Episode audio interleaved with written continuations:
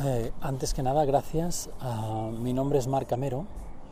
Me he dedicado profesionalmente a la música desde hace más de 20 años en diferentes ámbitos de la música clásica y moderna.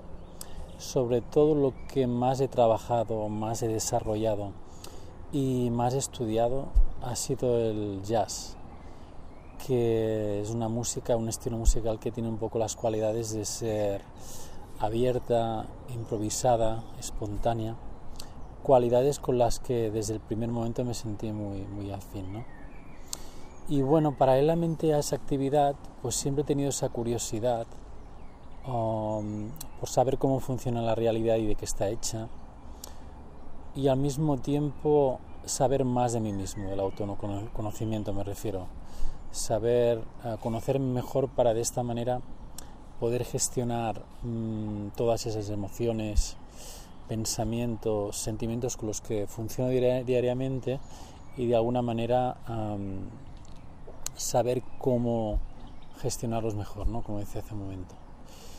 Y bueno, lo primero que me he dado cuenta después de muchos años es que em, tanto el conocimiento de uno mismo como el conocimiento de la realidad forman parte de un mismo tronco. Es un mismo tronco de conocer, de esa curiosidad por, por saber y al mismo tiempo este conocer de fondo, que después explicaré un poco, que es el, que me permite saber más de, todo esto.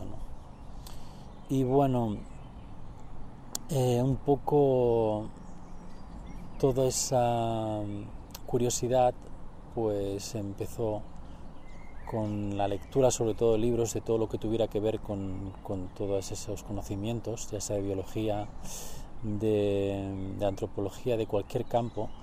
Y bueno, todo eso cada vez se fue más eh, dirigiendo a, a, las tradiciones espirituales que bueno, nos llevan siglos de ventaja en lo que se refiere a espiritualidad, a, a un conocimiento más profundo. Y bueno, tradiciones como el budismo zen, el Vedanta Baita, el, el, el taoísmo por ejemplo, pues me empezaron a dirigir hacia eso que un poco buscaba, ¿no? que era el conocimiento de uno mismo. Y bueno, el tema de hoy, uh, cómo observamos el mundo, eh, no solo me gustaría tratar cómo lo percibimos a través de los sentidos, sino que también eh, me gustaría explicar un poco cómo lo interpretamos también a través de las ideas que nos hacemos de las cosas, de las imágenes que creamos de las personas y de todas las historias que nos acompañan un poco durante el día. Y bueno, para conocer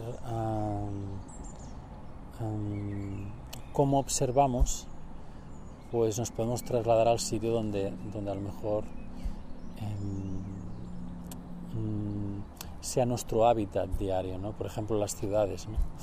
Pocos tenemos la oportunidad de vivir en el campo alejado de toda esta eh, vorágine que es la, sociedad y todo ese ritmo frenético y manera acelerada de vivir y es en, las ciudades mismos donde podemos empezar a observar, no solo en, un entorno um, apropiado, pacífico, sino en las ciudades es el donde podemos empezar a, a empezar a conocer cómo observamos esa realidad y como estaba diciendo, cómo lo estamos interpretando a través de nuestro código diario.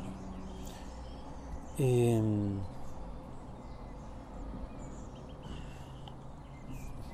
eh, cuando caminamos por cualquier ciudad del mundo, podemos notar ese anonimato aún más amplificado solo por el hecho de estar rodeado de tantas personas. En medio de tanta gente puede ser una oportunidad para observar sin ser necesariamente un foco de atención o tener un interés propiamente definido en el observar. Observar simplemente por el placer de observar. Observar como por ejemplo esa sensación de obertura en medio de una plaza céntrica cambia completamente cuando por ejemplo entramos en, un portal y subimos por un ascensor.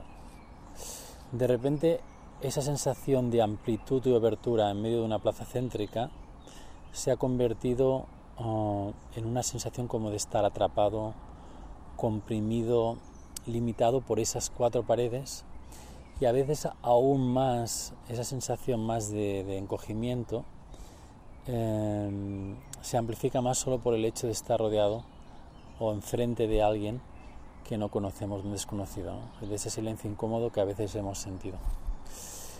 Pero, ¿por qué sucede esto? ¿Por qué a veces ciertos cambios nos pueden afectar demasiado? ¿O a qué se debe que, por el contrario, en ciertos momentos nos encontramos también que ciertamente nos da igual cómo, dónde, en qué tipo de circunstancias nos podamos encontrar? A lo largo del día nos pasamos, nos hemos acostumbrado a pasar por circunstancias llenas de contrastes, de estar rodeados de mucha gente en el trabajo a de repente estar solos en casa o viceversa, de un dolor terrible de muelas a, por ejemplo, un alivio después de un calmante o una ducha relajante. Un estar en un silencio acompañado de árboles y pájaros en un entorno natural a de repente eh, el sonido del motor o, la radio del coche. Cada uno de los sucesos con los que estamos tan acostumbrados forman parte de la rutina diaria y nos muestran la amplia gama de matices, la, variedad diferente que tiene eh, esta experiencia que llamamos vida. pero también nos alertan que muchas de esas situaciones, muchos de esos cambios nos llevan a, fuertes estados emocionales y con el devenir de sus movimientos, que significa que nos hacen enfadar demasiado, nos sacan de nuestras casillas y de alguna manera perdemos el control. Em, eh, con, el paso de los años, eh, de alguna manera no sabemos manejar más con todo lo que sucede y con esos cambios y, en cierta manera tiene que ver con la experiencia que nos dan los años y con la comprensión de esos procesos mentales. Eh, pero si lo observamos de, fondo, tiene que ver sobre todo con la calidad, con la manera en cómo estamos observando. ¿no? Y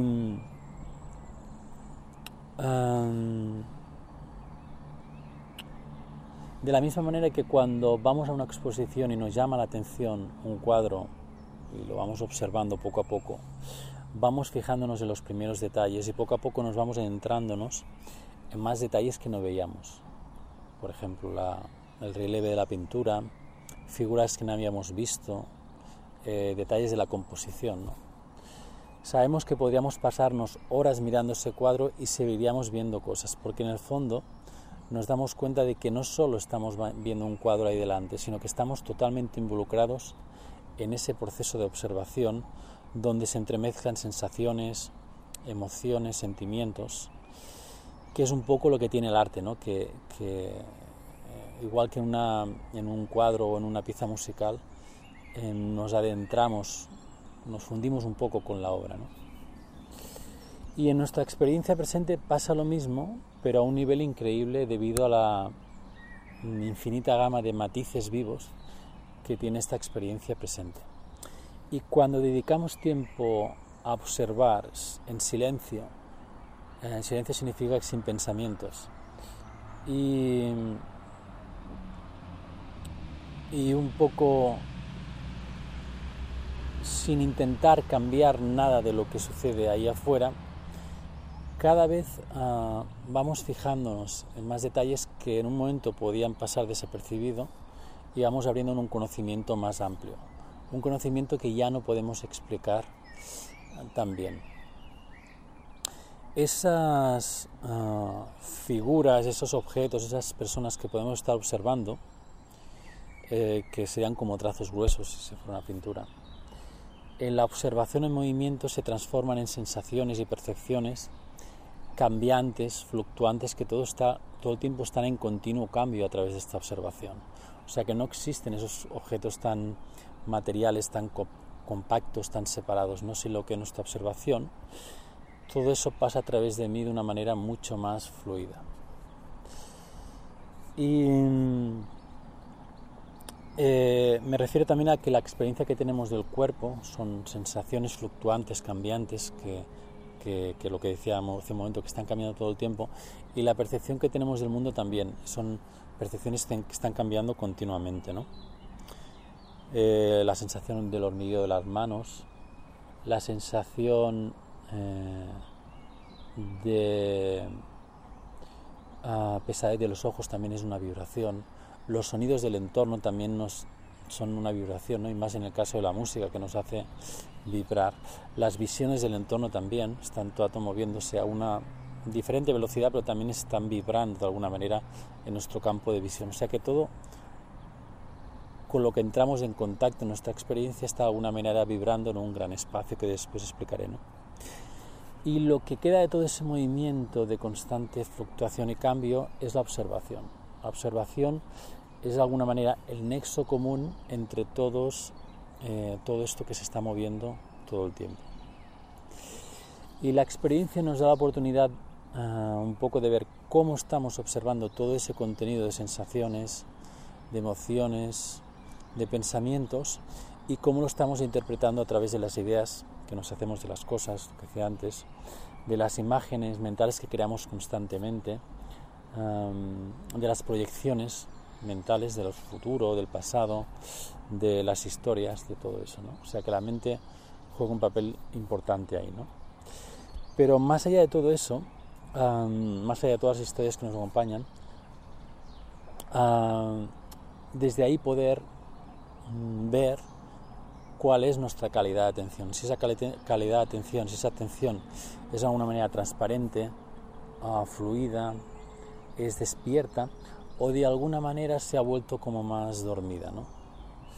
Es como pararnos a mirar si esas gafas transparentes con las que observamos la realidad, de alguna manera las lentes están rayadas, rotas o llevan algún tipo de filtro, ya que esta experiencia se mostrará diferente según cómo la estamos observando.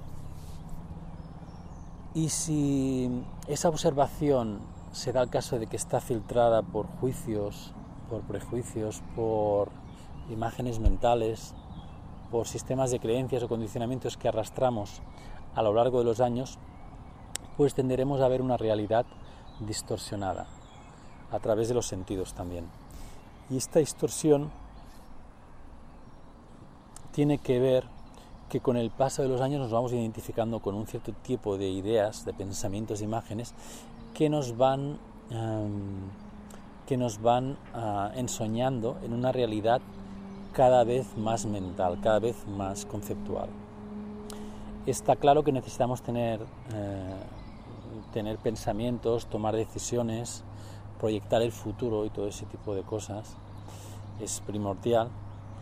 Pero cuando todas esas ideas giran en torno a mí mismo, en torno a la imagen que, he creado de mí, entonces ah, cada vez me sentiré como más eh, atrapado en mi propio mundo, cada vez me sentiré más encerrado.